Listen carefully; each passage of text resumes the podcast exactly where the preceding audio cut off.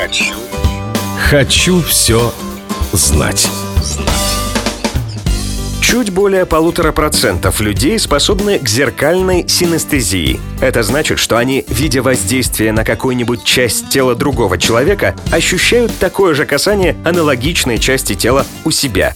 Если зеркальный синестетик видит чужую боль, он почувствует эту боль в своем теле. Хочу все знать.